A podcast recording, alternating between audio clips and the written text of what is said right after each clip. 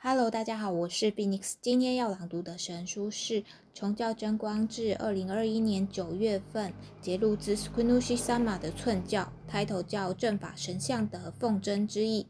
正法神像的奉真之意，所谓正法神像的奉真之意，无论如何就是要成就神的御经轮。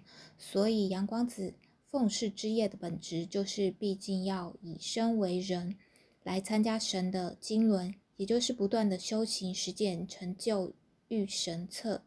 以各位来说，就是用真光之业去拯救人，借由神的真光，让万灵改心，还要努力以真光之业净化此人的本灵及灵细胞，使其转变为神光更容易进入之人，可谓是为了拯救而奔走。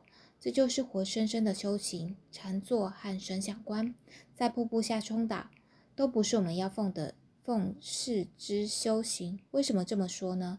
因为原本神之业并不是靠自己修行而得到，毕竟当此人的灵魂被净化，而与神光直通时，才能获得神灵的力量。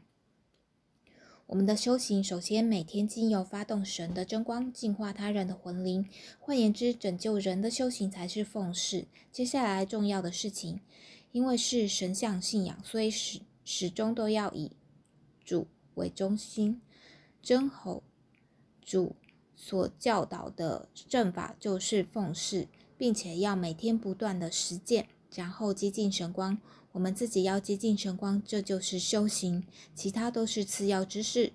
这就是身为阳光子，特别是干部最重要修行是奉事的缘由。